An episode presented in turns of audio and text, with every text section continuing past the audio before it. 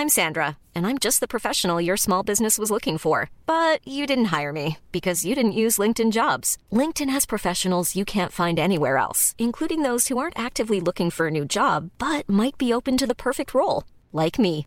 In a given month, over 70% of LinkedIn users don't visit other leading job sites. So if you're not looking on LinkedIn, you'll miss out on great candidates like Sandra. Start hiring professionals like a professional. Post your free job on linkedin.com/people today.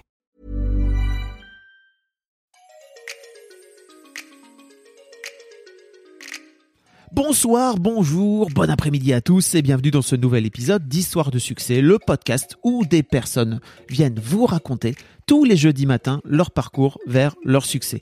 Je suis Fabrice Florent, je suis votre hôte et cette semaine je vous propose de découvrir le parcours de Zep. Si le Zep ne vous dit rien, alors peut-être que Titeuf, le personnage dont il est le papa, vous sera plus familier. Ensemble, on parle bien sûr de la création de ce personnage, mais avant ça, de ce qui a amené Zep à se lancer dans la BD, d'un moment charnière dans sa carrière où il a refusé un job qui ne lui convenait pas alors qu'il était en galère de boulot, de l'impact de Titeuf sur les enfants, mais aussi de ses BD plus adultes et notamment cette BD géniale qui s'appelle Une histoire d'homme qu'il a sortie en 2013. Plus récemment, Happy Sex 2, dix ans après le premier tome, où il dépeint la sexualité de façon décomplexée et très amusante.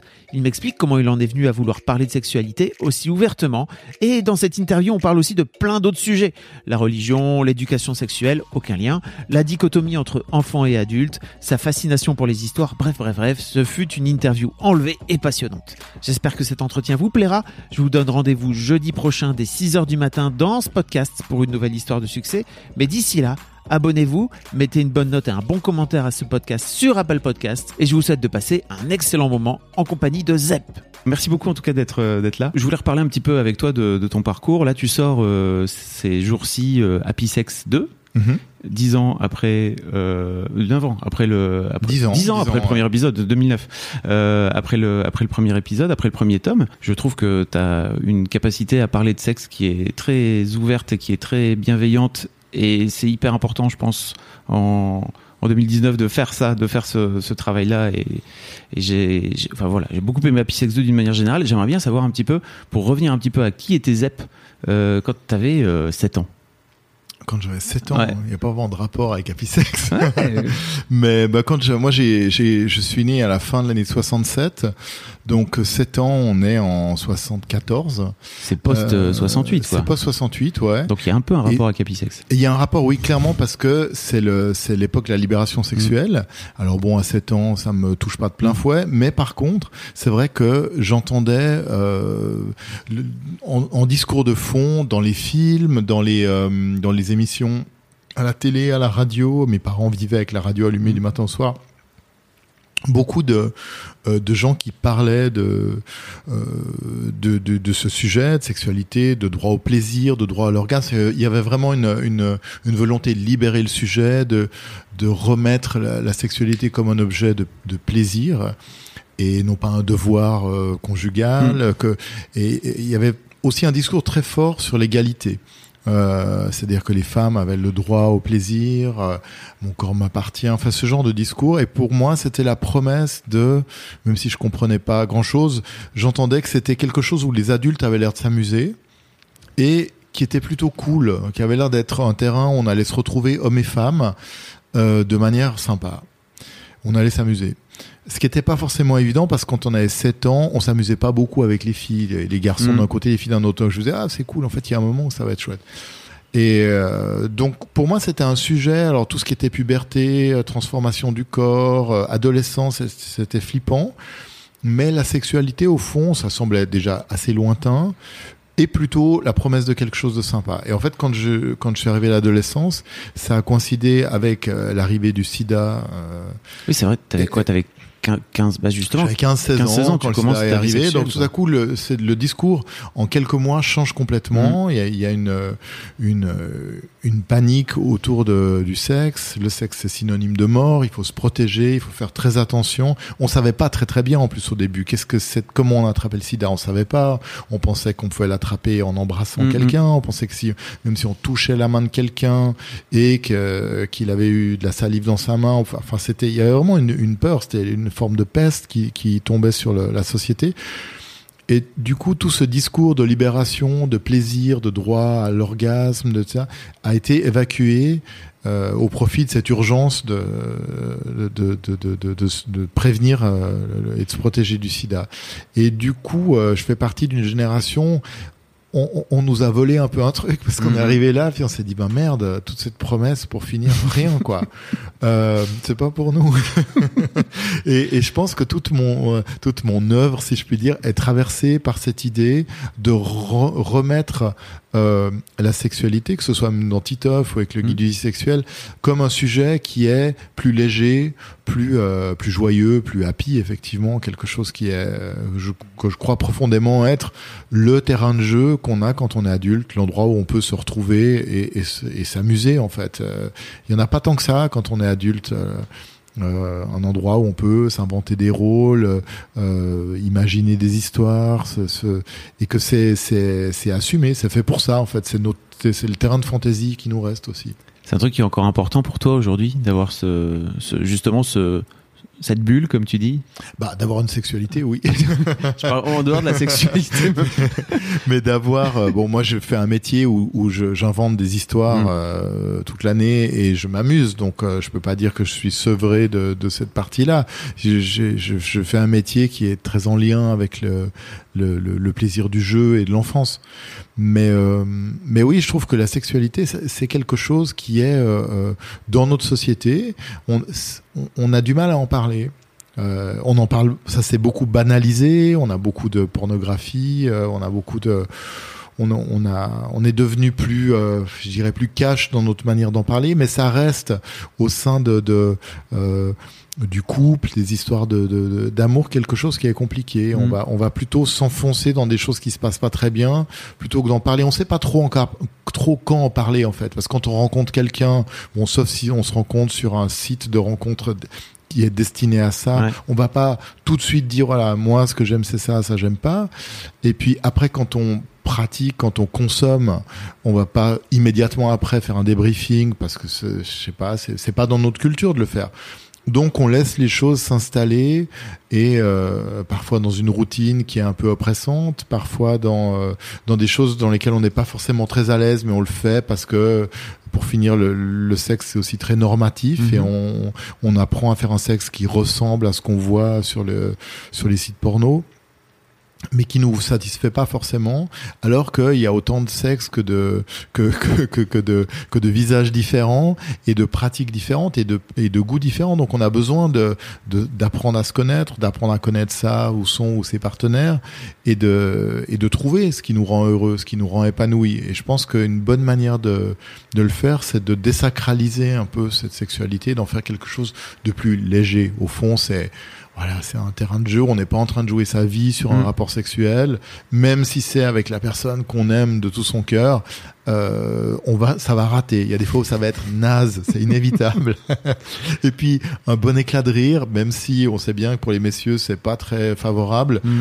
Euh, ça permet de, de, de, voilà, de déconnecter, de, de dire ok, on se détend, c'est pas si grave, on a été nul sur ce coup-là. Pourquoi on a été nul au fond? Qu'est-ce qui va pas? Qu'est-ce qui marche mm. pas? Et puis recommencer mieux. Il y a beaucoup de dialogues d'ailleurs dans, dans Happy Sex et c'est un truc qui se fait. Ça parle beaucoup, je pense assez peu d'une manière générale. Les, les gens n'ont pas tendance vraiment à parler pendant. Bon, moi je joue beaucoup sur les dialogues qui sont un peu du, du, du, du faux dialogue où on dit pas vraiment ce qu'on ressent. Hein. Je, alors, ça parle. Ouais, ça parle beaucoup. Euh, c'est euh, euh, c'est quelque chose. Moi j'aime beaucoup écrire les dialogues. Je suis assez bavard, mhm. donc euh, j'aime j'aime cet aspect-là de la bande dessinée. Mais soit ce sont des couples qui se rencontrent et c'est une sorte un premier rapport. Donc il y a un côté très on va tout de suite dans dans le jeu. Soit c'est des couples qui sont déjà ensemble depuis un certain temps, qui ont envie d'expérimenter des nouvelles choses. Euh, qui sont il y a aussi toute cette idée de la sexualité elle est à l'image de l'amour donc est-ce que tu m'aimes vraiment? Est-ce que tu me désires?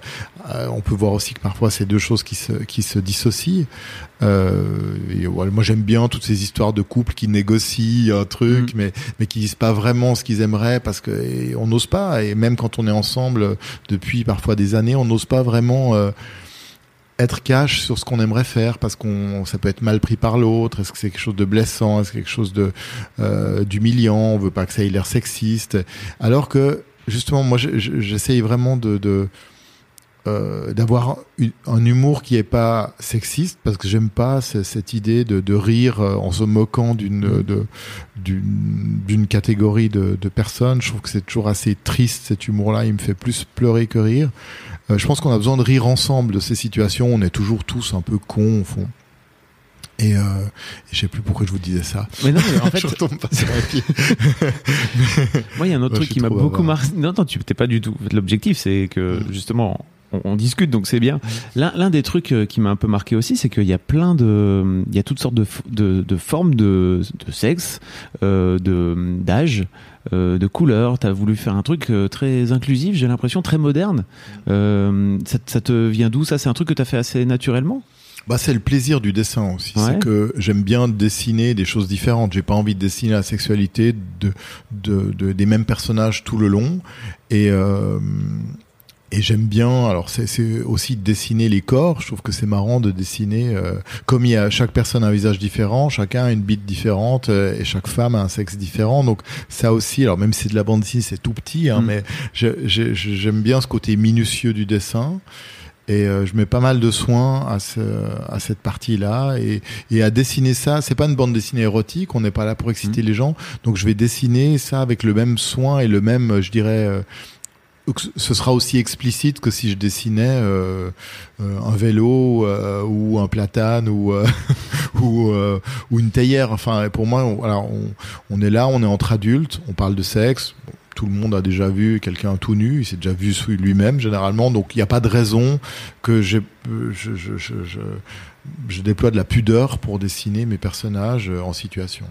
Qu'est-ce qui t'a donné envie en fait de, de de parler de sexe comme ça aussi ouvertement, et surtout en venant de, de, la, de la BD jeunesse. Alors j'imagine que c'est des questions qu'on t'a déjà posées en, en 2000, enfin il y a 10 ans quand, mmh, quand as sorti le premier épisode, mais on s'était jamais rencontré, donc j'aimerais bien savoir.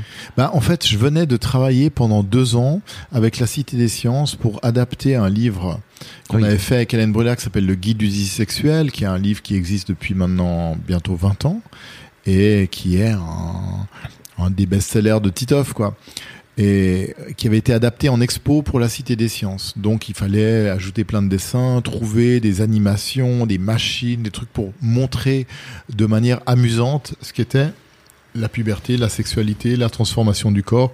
En fait, tout ce sujet qui peut être un peu anxiogène pour des enfants, en faire une sorte de, de parc d'attractions un peu mmh. rigolo. Donc je m'étais beaucoup amusé à faire ça. Et après ces deux ans, je m'étais dit, mais j'aimerais bien faire la même chose, enfin, avoir un peu cette même démarche, mais pour les adultes. Euh, pouvoir euh, dire ben voilà ces pratiques sexuelles évidemment ça fonctionne pas parce que on, dans le discours on dit ça et dans les dans les dans les faits on fait autre chose donc mm. ça marche pas on n'est pas en accord avec ce qu'on pense vraiment et, et, et souligner toutes ces ces incohérences, ces petits décalages, ces trucs qu'on a dans nos vies d'adultes parce que on est un peu coincé avec ça. Euh, même si, euh, même si aujourd'hui on assume, on peut dire euh, oui, je vais voir de la pornographie, oui, je me masturbe, oui, enfin, on n'est plus. Il y a une liberté de parole, on assume plus son plaisir et sa sexualité, mais ça reste encore quelque chose de, tabou qui est pas si simple à échanger. Qu'est-ce qui t'a donné envie de, de, te tourner vers l'éducation sexuelle? Parce que même en venant de la BD jeunesse, c'est pas forcément un truc que tous les auteurs jeunesse font, quoi. Tu vois, de venir se dire, mhm. ok, à un moment donné, je vais faire en sorte d'utiliser la notoriété de mon personnage pour venir parler plus spécifiquement de ce sujet-là. Bah, ça s'est fait un peu, ça s'est fait tout seul, pas de manière volontaire, mais j'ai commencé à dessiner l'histoire de Titeuf. Euh, et contrairement à, à beaucoup de bandes dessinées dont les personnages sont des enfants. Souvent, quand on écrit des histoires pour les enfants, ce qui n'était pas le cas de Titeuf au départ, je me suis pas dit mm. je vais écrire pour les enfants, on écrit pour ses enfants. Et donc, on a envie de leur raconter des belles histoires, des histoires un peu rassurantes sur le monde, parce que évidemment, on n'a pas envie de faire peur à ses enfants, on, a envie que ce soit des, les livres qui les aident. Et moi, quand j'ai fait Titeuf, j'avais pas d'enfants, donc j'avais pas du tout cette approche-là. Je m'étais jamais dit que j'allais faire une bande dessinée. J'avais 25 ans. Euh, je pensais jamais, enfin, je m'étais jamais dit je vais dessiner un personnage qui est un, enfant. Je pensais dessiner toujours des personnages qui étaient proches de moi, qui avaient mon âge. Euh, euh, ou... Et là, bon, je suis parti dans cette histoire de souvenirs d'enfance et j'ai eu envie de raconter euh, ce qui me revenait de l'enfance, qui me semblait être assez différent de ce que je pouvais lire dans euh, dans les triplés ou dans les, bandes dessinées qui parlent de, l'enfance. Moi, je me souvenais pas d'une enfance comme ça. Je me souvenais d'une enfance avec des choses assez euh, assez inquiétantes, assez euh, euh, angoissantes quant à quant à l'avenir, à une incompréhension entre les filles et les garçons, à beaucoup d'incompréhension du monde des adultes et pour finir une information qui venait des grands qui était très parcellaire. Donc nous, on remplissait les blancs en imaginant des trucs qui étaient souvent complètement à côté de la plaque, mais qui sur le moment faisaient un peu la blague, nous rassuraient, on se dit ouais, en fait que ça doit être ça. Et, et donc il y en avait toujours un qui savait un peu mieux sur un sujet, qui ramenait sa science. Et un des sujets qui était un grand sujet de débat dans la cour de récré, c'était la sexualité. Comment euh, comment c'est dans, la culotte d'une fille hein, quand je sais pas, on avait 7 ans, on savait pas. Je pensais que les filles elles avaient des, boules aussi, elles avaient des testicules. Alors je bah les dessinais comme ça. Les copains se foutaient de ma gueule, ils disaient mais non c'est pas comme ça. Donc il y en avait qui savaient, vous avez une grande sœur. Enfin voilà, on, on, on essayait de comprendre le monde et naturellement parmi les sujets qui sont venus, celui de la sexualité était là aussi, était un sujet pas prédominant du tout, mais était là. Mais par contre, il était complètement inexistant dans toutes les bandes dessinées avec des personnages enfantins. Du coup, enfin, tous les bandes dessinées qui s'adressaient Oui, à des enfants. Aux enfants. Euh, et donc, j'ai dessiné ces histoires complètement librement, où Titeuf parle aussi de sexualité, qu'est-ce que c'est faire l'amour, euh, euh, pourquoi la dame, elle, est- elle est enceinte, qu'est-ce qui se passe, etc. Qui me semble faire partie du quotidien des enfants. Et ceci a été publié sans aucun problème, puisque ça sortait comme une bande dessinée. Le premier Titeuf était en noir et blanc à l'époque. C'était plutôt une bande dessinée qui, qui était vendue en librairie de BD, donc peu fréquentée par, par la jeunesse. Et j'ai vu arriver, quand j'étais en tournée de dédicace du tome 2, j'étais en train de travailler sur le troisième tome de Titeuf, et là j'ai commencé à voir arriver des hordes de gamins qui venaient et qui connaissaient les histoires par cœur. Et j'avais pas du tout prémédité ça. Donc je me suis trouvé un peu pris, pris sur le fait. Et je, ça m'a- surpris parce que je pensais pas que, pour moi c'était trop proche de l'enfance et ça allait pas les amuser parce que pour finir c'est ça racontait un quotidien vie, euh, sans sans qu'il y ait vraiment une, une fiction Oui. c'était pas Harry Potter C'est pas Harry c'était Potter. pas voilà. Donc je leur ai dit mais qu'est-ce que vous aimez dans Titeuf? Et je me rappelle d'un petit garçon qui m'avait dit non on est bien Titeuf parce qu'il nous prend pas pour des débiles et je trouvais ça chou et, et désarmant de, de, de vérité parce que c'est vrai qu'on cherche à parler aux enfants. Alors moi, je cherchais pas du tout à parler aux enfants, mais on, souvent dans la littérature jeunesse, on cherche à s'adresser aux enfants.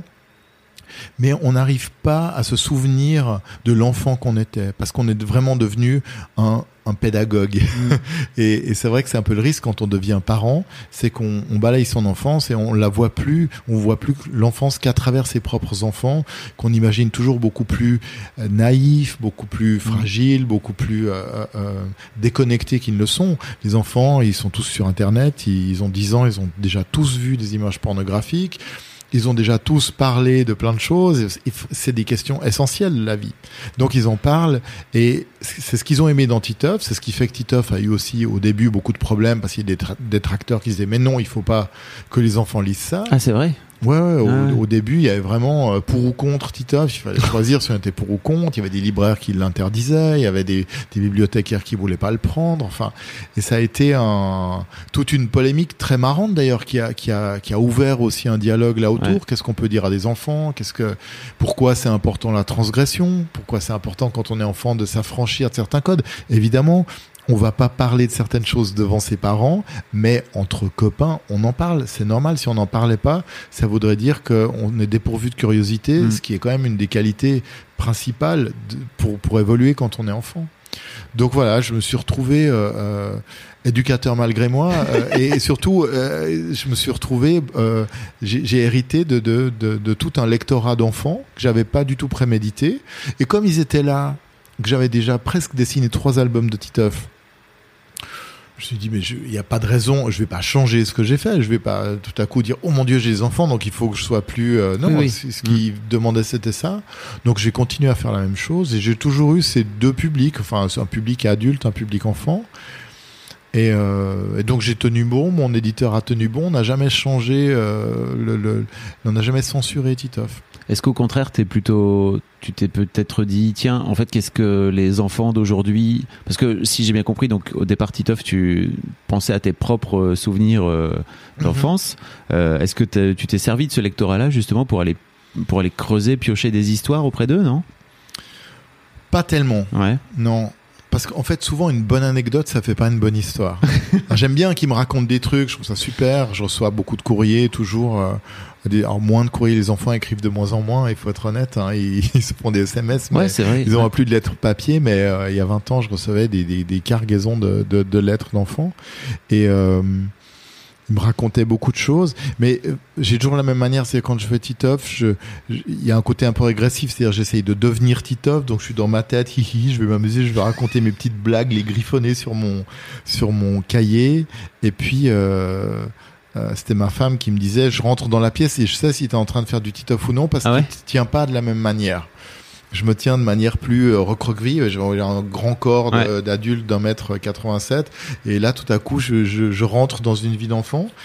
Et j'écris toujours les histoires comme ça. Qu'est-ce qui va me faire marrer? Qu'est-ce qui va m'inquiéter? Qu'est-ce qui va donc je suis ce petit garçon aujourd'hui, je me promène dans la rue, je regarde, j'entends parler de je sais pas de, de la planète qui va mal, de la forêt amazonienne, comment comment je vais réagir en tant que Titeuf? Voilà. Ça c'est ma manière d'écrire des histoires.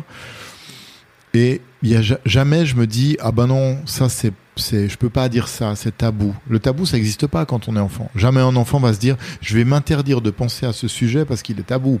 Il va le dire à ses parents. C'est ses parents après qui vont lui dire. voilà. Tu peux pas. C'est vraiment une invention des adultes, ça. Mm.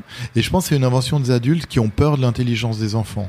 Ça nous fait peur parce qu'on a l'impression que nos enfants, s'ils vont trop loin, ils vont se faire mal.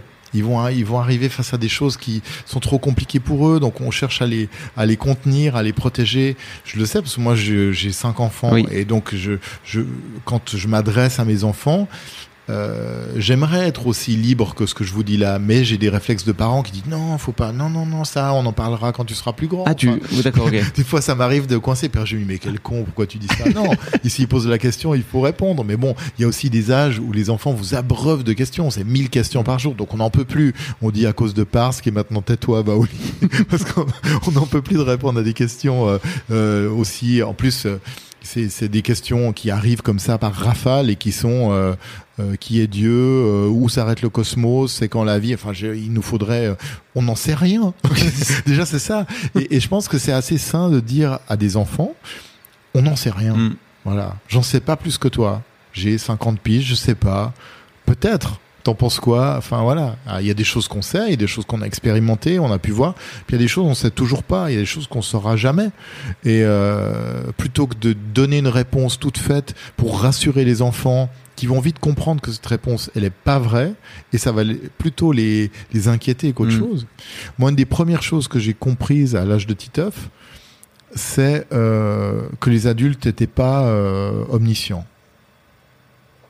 Je me rappelle, j'avais un prof en primaire qui s'était vanté en, en- la semaine de la rentrée en disant alors moi je sais tout. Vous pouvez me poser n'importe quelle question, je connais toutes les réponses. Et c'est complètement idiot de dire ça. C'est c'est tellement un mensonge. Et on avait, je sais pas, 9 ans. Et avec un copain, on s'est dit, c'est pas vrai. Il pipote. Je suis sûr qu'il pipote. Alors, ce qu'on allait faire, c'est qu'on allait le soir dans le dictionnaire. On lisait des, des définitions de trucs impossibles à mémoriser. Et le lendemain, on disait, monsieur, c'est quoi, hein? Et on sortait des mots, euh, et le gars, évidemment, il voulait pas de faute. Donc, il inventait, il inventait un truc. Il disait, eh bien, c'est nanana. Et après, l'autre levait la main dit Non, monsieur, je crois plutôt que c'est un, un ustensile ostentatoire inventé au XVIe siècle par nanana. Et donc, on s'était dit Ouais, en fait, c'est du pipeau. Les adultes savent pas tout. Et pour finir, ce truc qui pourrait être euh, flippant est très libérateur. Parce qu'on se dit bah, Ok, on a le droit aussi de trouver nos réponses. Ils savent pas tout, donc on va inventer.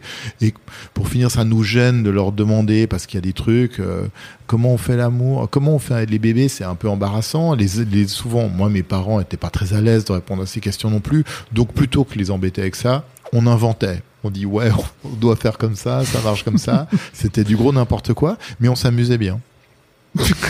I'm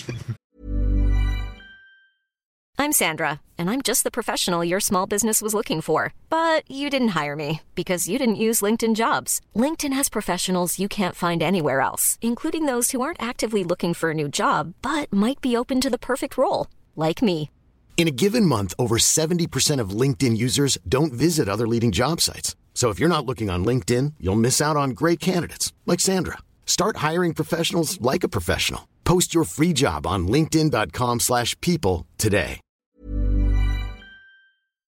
Je disais hors micro que en fait j'avais rencontré, j'avais fait la découverte de ton de, de ton autre euh, carrière de dessinateur euh, où en 2013 si je me trompe pas, tu as, Ouais. sorti ton premier livre euh, comment on pourrait appeler ça de BD réaliste en Ouais. fait, c'est ça, Mhm. pas, pas de cartoon qui s'appelle Une histoire d'homme.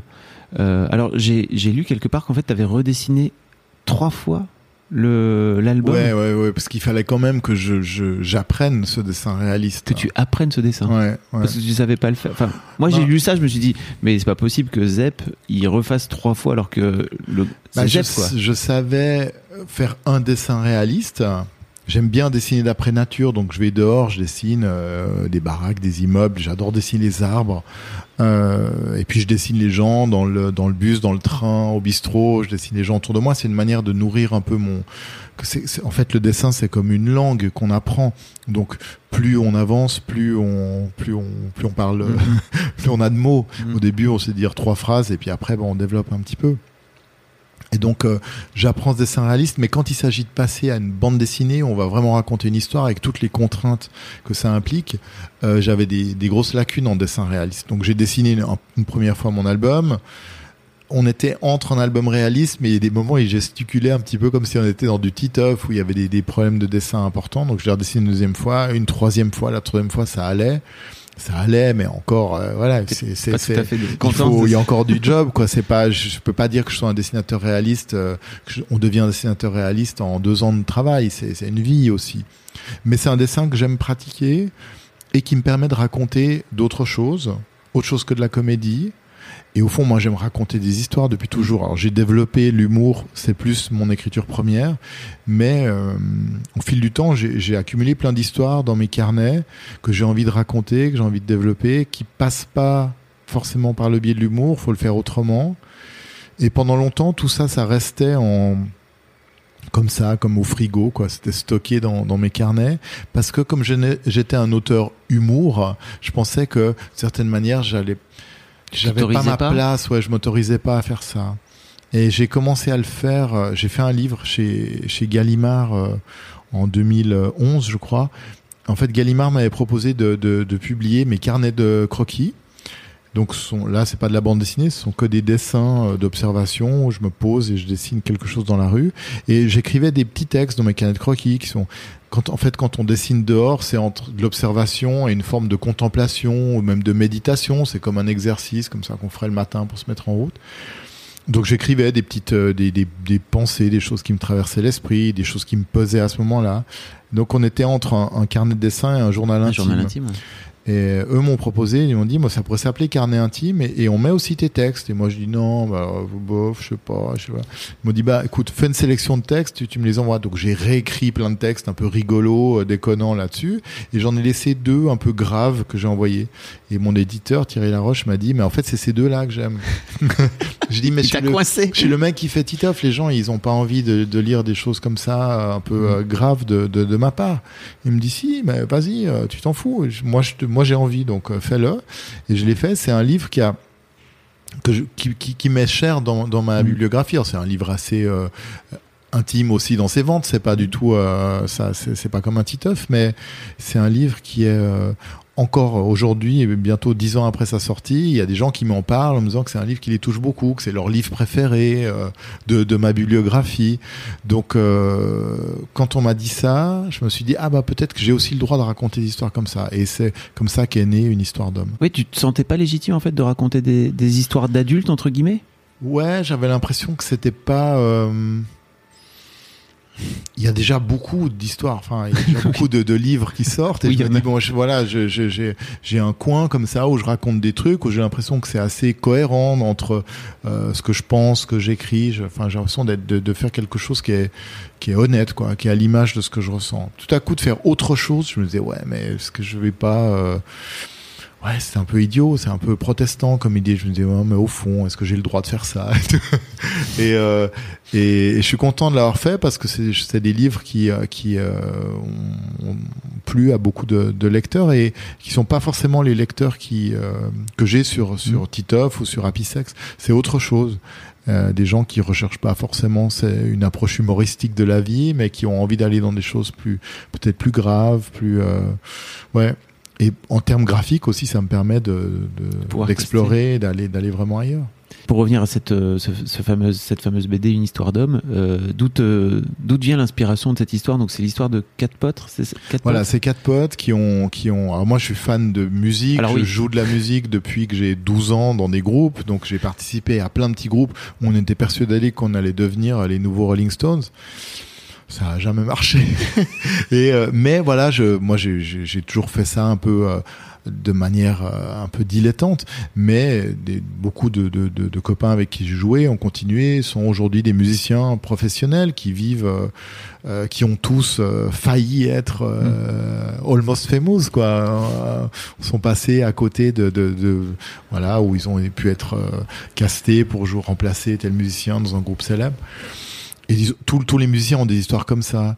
Et j'avais envie de raconter ça, ce, rapport à, la célébrité. Qu'est-ce qu'on fait avec des rêves qu'on a eus quand on est ado et qu'on devient adulte et ces rêves sont plus là. Et puis c'est aussi une histoire sur le secret. C'est quatre copains qui sont liés par un groupe. Ce groupe explose à un moment où ils sont ils ont leur chance, ils, sont à deux doigts. voilà, ils sont à deux doigts, ils sont à Londres, ils sont là, invités dans une grosse émission à la BBC et euh, ils vont signer un album. Enfin, c'est possible, ça peut se passer là, ça dérape pour une histoire triviale, débile. Euh, Et c'est le Beck groupe, qui les remplace. voilà, et c'est Beck qui les remplace, exactement. Et, et tous retournent dans leur vie, sauf un, le chanteur est, est repéré et lui devient une superstar. Et donc, 20 ans après, il se retrouve. Entre-temps, ce chanteur a eu un fils, son fils est mort. Euh, ils se retrouvent tous euh, autour de lui un peu pour euh, pour euh, commémorer euh, la mort de son fils et de euh, du fils de sa femme qui était aussi une amie du groupe et qui euh, qui, est, qui est aussi liée. En fait, plein de secrets les lient tous. Personne n'a toute l'histoire. Chacun a un morceau de l'histoire qui permettra de de libérer tout le monde de, de, ce secret. Que ce soit celui qui est devenu célèbre, qui n'est pas plus épanoui dans sa vie parce qu'il porte aussi quelque chose qui dont il n'a pas le, la clé. Donc voilà, c'est un récit euh, grave, en même temps rigolo, parce que c'est des, c'est des copains qui ont fait plein de trucs très potaches ensemble et qui se retrouvent à 40 ans, et on le sait, des hommes de 40 ans qui ont été copains à 20 ans, si vous le mettez ensemble, ça, tourne vite à un truc assez régressif. Donc voilà, il y a ce côté-là que j'aime bien écrire aussi. Puis euh, il y, y a beaucoup de sensibilité aussi, je trouve, et qu'en fait, t'es- je, je trouvais intéressant de, de te faire parler un petit peu de, de ton rapport à la masculinité, parce qu'en fait, tu Mhm. dresses des portraits d'hommes, et notamment dans cette histoire, euh, qui qu'on qu'on voit qu'on voit pas souvent en fait. Et je trouvais je trouvais ça intéressant de t'en faire causer. Qu'est-ce qui te donne envie de, de parler des mecs? Ben parce que j'en suis un Ouais. et que et que je suis euh, en, en- comme je suis quelqu'un qui écrit des histoires donc je suis tout le temps en train de, de m'en inventer et qu'est-ce que c'est être un homme quand on fait un métier qu'on a voulu faire quand on était un enfant? Euh, qu'est-ce que c'est de devenir un homme? Je pense que c'était aussi un âge je l'ai écrit j'avais 40 euh, 41 ans 42 ans quand j'ai écrit cette histoire. J'avais l'âge des personnages qu'est-ce que c'est de devenir un homme? Et c'est vraiment l'histoire de, de, d'un adolescent de 40 ans qui devient un homme aussi. Et qui peut pas devenir un homme parce que une partie de sa vie est bloquée par un secret qui est détenu par ses copains. Et, euh, et je pense qu'il y a des choses comme ça dans nos vies qui sont qui sont bloquées, liées parce qu'on n'a pas eu, euh, parce qu'on n'a pas pu dire le mot, faire le geste. Euh, Enfin, y a des histoires assez folles, je trouve, par exemple des histoires d'amour, des gens qui sont amoureux toute leur vie d'une personne et puis ils ont jamais pu, euh, mais ils sont ils sont partis d'une autre histoire, mais quelque chose d'eux est bloqué dans, dans, dans- cet amour qui a jamais pu exister. Comment on gère ça? On peut pas toujours tout vivre. Il y a plein de choses qu'on a qu'on a fait de manière euh, qu'on a entamé et puis ça s'est arrêté. presque toute l'histoire de notre vie, c'est ça, parce que euh, quand on devient ado, souvent, euh, on avait commencé un grand projet en tant qu'enfant, qu'on abandonne parce qu'on passait l'adolescence, qu'on va abandonner parce qu'on, voilà, il faut devenir sérieux, faire un métier. Euh, notre vie, elle est faite de choix et de renoncements. Donc, comment est-ce qu'on devient un homme avec ça? Et le fantasme, c'est, voilà, il y a des gens qui ont pu faire vraiment leur passion et devenir ce qu'ils voulaient. Et en l'occurrence, parmi ces quatre gars, il y en a un qui est devenu la star qu'ils voulaient tous être. Et peut-être que c'est lui qui a la vie la plus, euh, la plus contrainte et la, qui est le plus loin de ce qu'il avait, de ce qu'il avait voulu être. Donc, ouais, c'est une histoire qui est chère pour moi. Puis c'est, donc c'est ma première histoire dans ce registre-là. Donc j'y ai mis aussi beaucoup de choses de, de moi. Tu... Alors ensuite, tu as fait aussi euh, un, un, beau bruit. Euh, un bruit étrange. Un bruit étrange, pardon. Ouais. Et beau. Euh, où tu... C'est l'histoire d'un moine, d'un moine Mhm. qui sort pour la première fois de son monastère depuis 24 ou 25, ans, c'est ça Mhm. Pour aller à, aller retrouver le notaire parce que sa tante. Voilà, il touche un héritage. Ouais. Et donc il se retrouve. il se retrouve dehors. Ouais, alors que c'est un moine chartreux. Et les chartreux, c'est l'ordre le plus euh, strict qu'on peut trouver, c'est-à-dire que c'est silence, célibat, solitude. Donc chaque chartreux vit coupé des autres moines dans une cellule qui est assez grande quand même, hein, mais enfin il est tout seul. Il passe sa vie seul dans cette cellule et il rejoint les autres uniquement pour les offices où il chante, mais autrement personne ne parle. On Peu se de parle silence. pas. Euh, donc il y a un, un silence qui est incroyable. Et ça, c'est quelque chose aussi qui me fascinait de parler du silence. Qu'est-ce que ça veut dire le silence aujourd'hui? C'est inimaginable. On est à Paris euh, et ça n'existe pas le silence. Il y a du bruit partout, tout le monde parle. Euh, et là, euh, ces gens qui décident de s'extraire du monde et d'aller s'enfermer dans des monastères pour vivre des expériences qui sont hyper radicales en fait, enfin, qui ne mesurent pas du tout, parce que souvent c'est des engagements qu'on prend très jeunes et on ne sait pas du tout ce que va être notre vie. Euh, en plus, des vies sans femmes, ça veut dire que ces, ces, gens ne vont plus jamais voir de femmes jusqu'à leur mort. Euh, donc voilà, tout ça me fascinait. Comment on ressort de ça, comment on revient au monde, comment on revient au bruit, comment on réapprend à communiquer avec les gens. Euh, tout le danger, la peur que peut susciter la relation, la parole, les femmes, le sexe, l'amour, tout ça. C'est quelque chose qui me qui m'intéressait. J'ai écrit cette histoire. Qui a, là, pour le coup, euh, on n'est plus du tout dans l'histoire d'un groupe de rock, mais je trouve que ça me permettait de d'aborder plein plein de sujets qui touchent aussi. et Pour moi, c'est marrant parce que c'était une histoire qui était vraiment très euh, intimiste là pour le coup. Après une histoire d'homme, je dis bon, voilà, j'ai dit à mon éditeur là, je fais un truc, mais je pense que ça va pas intéresser beaucoup de monde. C'est vraiment une histoire un peu euh, un peu perché. Enfin, c'est le destin de quelqu'un, c'est quand même un destin très singulier. Quoi, il y a pas beaucoup de gens qui vont se retrouver dans ce moine chartreux. Et c'est un livre qui a plu énormément, qui a eu beaucoup beaucoup de de de, de lecteurs, d'échos, et qui est qui est un livre qui est sorti maintenant il y a quelques années, mais qui est encore euh, dans des coups de cœur de libraires aujourd'hui. Quoi, donc il y a une longue euh, une longue vie euh, en librairie et c'est ça fait plaisir quoi. Ouais. C'est quoi ton rapport à la religion? Alors il est il est assez fluctuant. J'ai quand quand j'étais quand j'étais enfant, bah, je croyais pas du tout en Dieu. J'ai eu une période de ma vie entre euh, mon adolescence et ma vie de jeune homme euh, où j'étais croyant et ça j'étais assez fasciné par ce euh, par, par ce, cette idée d'un texte qui traverse le temps comme ça, qu'on qu'on se passe de génération en génération et qu'on lit et qu'on commente et de quelle manière ce texte bouleverse des vies, crée des, une civilisation en fait. Et euh, donc je suis allé en monastère souvent. euh, enfin souvent, je suis allé une dizaine de fois en monastère à cette période, faire des retraites dans le silence, et j'ai trouvé que cette expérience du silence était assez incroyable. Voilà. Puis après tout ça, c'est délité. Je suis parti dans une autre vie. J'ai eu des enfants, donc le silence a disparu de ma vie.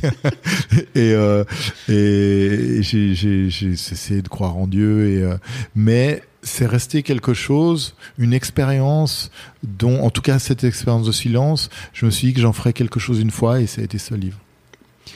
J'ai lu dans, pour revenir à, à Happy Sex euh, 2, j'ai lu dans le dossier de presse qu'en fait il y avait des il y avait des enfants de, enfin donc des grands enfants, hein, 18-20 ans, qui venaient euh, acheter de faire dédicacer le livre pour l'offrir à leurs parents. Ouais, c'est drôle ça. C'est ça, c'est. Je trouve que c'est signe de. Quelque chose, change quand même dans, dans notre société. C'est assez. Moi, j'aurais, jamais osé offrir ça à mes parents. Et euh, mais voilà, il y a des enfants qui sont beaucoup plus, euh, il y a des familles qui sont beaucoup plus euh, libres sur le sujet, qui en parlent plus librement. Donc c'est pas un sujet tabou. Ça c'est super, je trouve. Dans ta famille, ça se passe comment? Tu penses que tes, tes enfants, ils pourraient euh, Oui, ah, pff, bon, ils vont pas me l'offrir parce qu'ils savent que je l'ai déjà mais et que ça me rappellera le boulot. Mais, dans- avec mes enfants, on parle, on parle, euh, on essaye de parler régulièrement de sexualité Ils depuis qu'ils sont. Ils ont quel âge tes enfants? Ouais, ils sont, euh, ils vont de 11 ans à 22 ans. On en a 5. Donc, euh, c'est assez large, une famille recomposée. Donc, en plus, c'est des, c'est des demi-frères et des demi-sœurs, mais Ouais. ça, ça crée une dynamique aussi particulière qui est assez géniale.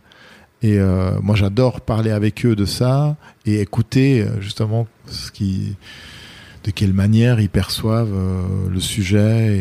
Et, et ils sont effectivement déjà, je pense qu'ils nous disent pas tout parce qu'ils nous protègent, mais ils sont très, euh, ils ont été très confrontés déjà à beaucoup de choses, ouais, à leur âge.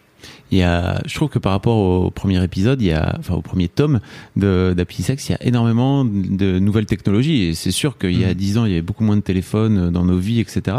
Euh, tu parles énormément de Tinder, euh, de, de, de Pornhub, des réseaux Mhm. sociaux, etc. Euh, c'est un truc. J'a- J'avais envie de te demander, ça te vient d'où en fait ces anecdotes? C'est un truc toi que tu, pareil pour les applis de rencontres, etc. C'est des anecdotes que t'as- dont tu as entendu parler. euh? Ouais, il y a un peu de tout. C'est un peu mon métier de, de, de, choper des éléments puis de fabriquer des histoires. Après, j'ai lu les, grandes enquêtes qui sont sorties sur le- un peu l'état des lieux de la sexualité en France. Euh, je vais beaucoup, je suis beaucoup allé sur des chats. Euh, sur des sites, sur des, ce soit des sites de rencontres, des sites porno, des voir un peu quelle est la tendance, euh, euh, enfin quelles sont les tendances actuelles. J'ai des amis qui sont à fond dans ces histoires de, de, de Tinder et de sites de rencontres, donc ils me racontent plein plein d'anecdotes. Et puis voilà, ouais, je suis allé. je- Il y a aussi beaucoup depuis MeToo. Il y a eu aussi une- Oui. un- vraiment une libération de la parole féminine sur le sur le plaisir, sur l'orgasme. T'as t'as Euh, une planche d'ailleurs euh, de où les femmes, euh, comment dire, expliquent. Oui, expliquent leur- raconte en par dessin l'orgasme. Ouais, J'ai six personnages, cinq femmes qui s'appellent Décrivez l'orgasme. Et donc, elles, elles racontent. C'est une bulle avec chaque fois un dessin, mais on est, c'est une sonate, c'est une, un, un tableau de Miro, c'est euh, un cheval ailé euh, qu'une femme chevauche avec une épée, c'est une vague, c'est et le dernier c'est un homme qui est là, qui a l'air tout satisfait de lui, puis dans sa bulle on voit juste une bouteille de champagne qui fait pop et le qui saute. Et voilà, c'est vrai que nous on n'a pas euh, on, a moins à raconter forcément notre sexualité, notre elle est elle est plus basique, elle est plus euh, elle est plus binaire notre sexualité, elle est moins fluctuante. Déjà, on n'est pas dans un cycle et je pense que ça c'est aussi une des une des principales raisons qui fait qu'on a du mal à se rencontrer, c'est que nous, quand un truc marche le lundi, il marchera aussi le mercredi. Euh, une femme, non, parce que euh, non, elle va dire, bah j'aime pas ça. Mais t'es- la semaine dernière, tu m'as dit que c'était super. Ah, mais c'était la semaine dernière. Mm. Donc euh, on est dans, dans des trucs où c'est assez, c'est vachement dur pour un homme de- de- d'appréhender cette histoire de cycle. C'est pour ça qu'on a besoin de beaucoup se dire des choses quand même, de, de, de s'exprimer, de se montrer les choses, parce que c'est pas c'est pas du tout une évidence que que ça marche comme ça. Et euh, il y a beaucoup euh, maintenant, c'est vrai qu'il y a une, une, une libération de la parole. Beaucoup de femmes euh, euh, revendiquent plus leur plaisir. euh, revendiquent aussi le, le plaisir qu'elles ont à, à aller voir de la pornographie. La masturbation est aussi euh, euh, dépénalisée. Enfin, elle était Ouais. pas pénalisée, mais dire, il y avait un côté toujours un peu honteux si on disait qu'on se masturbait, c'est qu'on avait une vie sexuelle de merde. euh, alors que Mm. non, aujourd'hui, ça fait partie de l'épanouissement euh, personnel, euh, hommes et femmes. Donc voilà, tout ça, je trouve que c'est des, c'est, c'est, c'est vachement intéressant d'aller choper des trucs un petit peu partout et de construire des histoires. Souvent, je construis les histoires plus que je ne dessine des anecdotes parce que une super anecdote, ça fait pas forcément comme pour Oui. pour Titoff une, une, une bonne histoire. Et euh, bah après voilà, le jeu c'est ça, c'est de, s'amuser à des choses très potaches et des choses très burlesques. Il joue sur le visuel, il y a beaucoup de gars qui sont sur le dialogue aussi. euh, et puis il y a à la fois des couples qui sont des couples qui se rencontrent parce qu'ils sont devinent qu'ils sont connectés et d'autres qui sont des couples qui sont dans une routine et qui ont peut-être envie d'essayer des choses. Il y a des jeunes qui qui essayent mais qui ont envie de copier le porno mais qui comprennent pas comment ça marche. Enfin voilà, je trouve que tout ça c'est ça fait un peu notre sexualité et ça peut être raconté presque comme un fait divers parfois. Enfin, c'est pas aussi grave que ça, mais comme une histoire. Euh, ah bon, on s'est séparé à cause de ça, ou ça peut être raconté comme un gag. En fait, la manière dont on prend notre vie, notre faculté de rire de nous-mêmes, va faire que on va s'offrir une vie plus ou moins cool ou plus ou moins tragique. Ça, te vient d'où ça, tu penses Cette façon à toi de voir les choses, ça a l'air d'être un peu comme ça. Je pense que c'est ça vient de l'enfance. Ça vient de l'enfance. Euh, moi, je suis arrivé. Euh, mon papa était était flic et euh, il, rentrait à la maison et il racontait des histoires terribles euh, parce qu'il voilà, il avait travaillé à la brigade criminelle, à la brigade des mœurs. Enfin, donc il rentrait puis il racontait à ma mère ce qu'il avait fait dans la journée. Ça pouvait être des levées de corps, des choses. Et moi, j'avais je sais pas 6 ans, 7 ans, j'écoutais ça et ça me donnait une image du monde extérieur absolument terrifiante. Et donc, je me suis inventé toute une, euh, je pense, je me suis créé des armes avec l'humour pour euh, pour traverser. J'aime bien cette phrase qui dit euh, l'humour, c'est un petit garçon qui traverse une une cave sombre en sifflotant. Et c'est un peu ça. J'avais l'impression que la vie, ça, a ça, ça avait l'air d'être une cave sombre, hyper flippante, avec des gens dangereux partout, et que j'allais traverser en sifflotant pour, pour me donner une contenance. Et en fait, assez vite, j'ai développé ce genre de truc. Je l'ai testé sur mes copains. Quand il y avait des trucs qui faisaient peur, j'en faisais une, euh, un sketch, une comédie, un gag. Et j'ai vu que ça marchait bien. Et l'approbation des autres et le fait de faire rire, ça me rassurait moi-même. Donc euh, voilà, j'ai développé ce, ce, cette, qui une forme de résilience, quoi, de prendre la vie en essayant de, de rigoler parce que je pense que j'ai un naturel plutôt grave. Ah, de, de, base, tu penses? Ouais, ouais, ouais. Donc je, je, je c'est une gymnastique. Je suis, un, je suis un, mais comme souvent, beaucoup d'humoristes, des gens. Euh, si on parle vraiment avec eux, ils, ça, ça, part vite dans, dans du pathos. mais cette gravité fait qu'on a développé euh, cette faculté de, de, de tourner les choses en dérision. J'ai, donc en fait, il y a beaucoup de lectrices de Mademoiselle qui vont écouter ce podcast et qui euh, sont jeunes et qui démarrent dans leur carrière. Euh, il y a une anecdote où en fait, quand tu étais tout jeune et que ton premier job, en fait, c'était justement, euh, on t'avait donné un dessin à faire très réaliste et t'avais pour une BD. Euh, et en fait, tu avais dit que t'allais pas le faire parce qu'en fait, tu allais mm-hmm. avoir envie de crever. Euh, mm-hmm. Et t'as laissé, as laissé tomber ce, ce projet.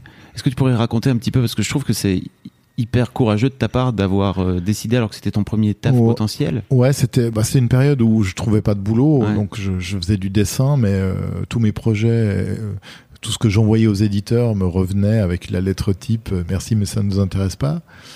Et je commençais à me dire, euh, mais comment je vais, euh, comment je vais bouffer moi? Alors j'avais des petits boulots de dessin, mais je faisais vraiment, c'était du bricolage et je gagnais trois francs six sous. Euh. J'étais jeune, j'avais pas d'enfant, ça allait.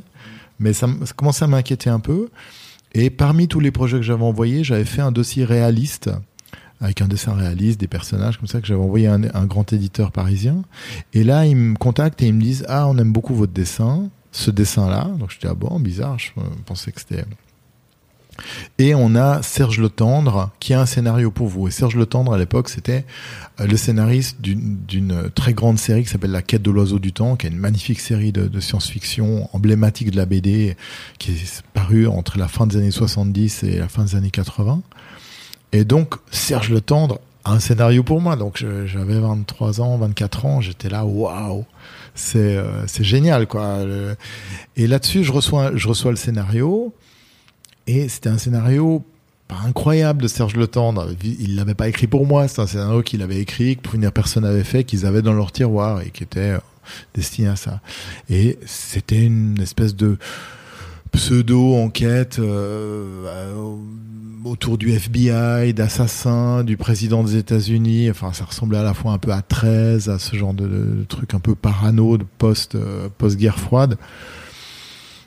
Et je commence à dessiner ça et je me dis mon Dieu, mais enfin, tout ce que je devais dessiner me pesait quoi. Je devais dessiner des bureaux du FBI, des bagnoles, tout ce que je déteste, des bretelles. Il y avait une, il y a un moment, il y avait une poursuite sur une, un périph. Je dis oh, mais je, vraiment tout, tous les, tout ce qui me mettait en échec. Et oh, je dessinais ça, j'étais là, oh, je suis malheureux, je suis malheureux. Et je me dis mais mais ok, c'est mon seul job, je vais le faire. Mais si ça marche et que dans 20 ans, je suis en train de faire le tome 17 de cette série, en fait, ma vie, ça va être de la merde. et donc, j'ai pris mon courage de main, j'ai écrit à Serge Le Tendre. Et je lui ai dit, je suis hyper flatté que vous ayez pensé à moi. Alors qu'il n'avait pas pensé à moi. Je pense que lui-même savait pas qu'on m'avait envoyé ce truc. Mais je vais pas pouvoir le faire parce que c'est pas, c'est pas moi cette histoire. Et, et je sens que ça va me rendre malheureux. Et il m'a écrit une petite carte postale hyper chou. Il me dit, mais t'as raison on fait un métier de plaisir. Il faut pas s'emmerder, il faut faire quelque chose qui nous plaît, parce que sinon, tu vas t'ennuyer et tu vas ennuyer tous tes lecteurs. Et je pense que ça, c'est vraiment une, voilà, une, règle, que ce soit un métier artistique ou autre. Hein, quand on fait quelque chose qui, qui, qui nous pèse, eh ben ça pèse sur tous les tous les gens qui sont autour de nous. Ça pèse sur notre entourage parce qu'on se plaint et ça pèse sur ceux qui vont euh, euh, manger votre bouffe si vous êtes restaurateur ou vos croissants si vous êtes boulanger ou lire vos livres si vous si vous êtes auteur. Donc euh, le cœur léger, j'ai laissé tout ça et, la semaine d'après, je créais Titeuf. Donc euh, je, je, suis très reconnaissant à, à, Serge Le Temps de cette petite carte postale parce que s'il m'avait dit mais pour qui tu te prends, euh, tu te rends compte que la chance que tu as, on te propose ça, je l'aurais peut-être fait en fait. Je serais peut-être parti dans cette histoire et je me serais retrouvé à faire des tomes et des tomes d'un truc qui me qui était pas moi quoi, qui me convainquait pas tellement. De bureau et de voiture quoi. De bureau et de bagnole, ouais. T'as as dit une phrase dans une interview, t'as dit euh, le seul fan que auras, le seul fan pardon que t'auras toute ta vie, c'est toi. Je trouve que c'est vachement, c'est mhm. une chouette phrase en fait, parce que globalement, même si tes fans demain s'en vont, t'as un truc un peu de finitude comme ça potentiel aussi, je pense en toi. De, en fait, ça peut changer demain, ça peut, ça peut partir. Bah, je pense qu'il y a rien qui dure. Il faut hmm. pas croire qu'on va durer toujours. Hein. Autrement, euh, ce serait toujours Victor Hugo qui serait en tête des ventes et il n'y aurait pas de place pour des nouveaux auteurs on peut faire quelque chose qui est énorme, et, mais ça va disparaître. Il y a un moment, c'est parce que ça correspond à un temps, à une période, à une société. Et moi, j'ai eu beaucoup de chance. Hein. Tu j'ai fait des titeufs. Enfin, c'est quand ça arrive, ça dans une vie, c'est déjà super dans la vie d'un auteur. Et plein d'autres projets qui, qui, euh, où j'ai eu des lecteurs, donc je suis très, très reconnaissant de tout ça mais euh, j'ai été pendant longtemps mon seul euh, lecteur. donc euh, et ça allait, tu vois, je veux dire j'ai survécu. Donc si ça devait revenir, ben c'est c'est pas c'est pas c'est pas dramatique quoi, c'est pas la mer à boire. Mais c'est pour ça que c'est important d'aimer ce qu'on fait. Parce que si on fait ce qu'on fait en l'aimant pas mais en se disant je le fais parce que ça va marcher, alors là c'est c'est glauque parce que si ça marche pas, il y a vraiment personne qui vous aime et, nous-mêmes on, on, nous aime pas donc euh, c'est une vie affreuse. Et euh, moi je sais que quand j'avais fait une bonne page quand j'avais fait quelque chose que je trouvais bien j'étais content c'était une bonne journée. Après je envoyé aux journaux personne l'aimait je me dis bon bad mood, mais en même temps, euh, elle est cool cette page quand même. il y a des pages, j'ai des projets refusés de cette époque que je continue à regarder avec une certaine euh, tendresse. Je trouve qu'ils sont pas mal. Évidemment, ils sont bourrés de défauts aujourd'hui, ils me sortent par les yeux, mais je trouve qu'à l'époque, dans, dans l'instant où ils ont été faits, j'ai l'impression que j'avais donné le meilleur de moi. Merci beaucoup, Zep. Merci à toi. C'était trop bien. Hi, I'm Daniel, founder of Pretty Litter. Did you know cats tend to hide symptoms of sickness and pain? I learned this the hard way after losing my cat, Gingy. So I created Pretty Litter, a health monitoring litter that helps detect early signs of illness by changing colors, saving you money and potentially your cat's life. Pretty Litter is veterinarian developed, and it's the easiest way to keep tabs on your fur baby's health right at home. Go to prettylitter.com and use code ACAST for 20% off your first order and a free cat toy. Terms and conditions apply. See site for details.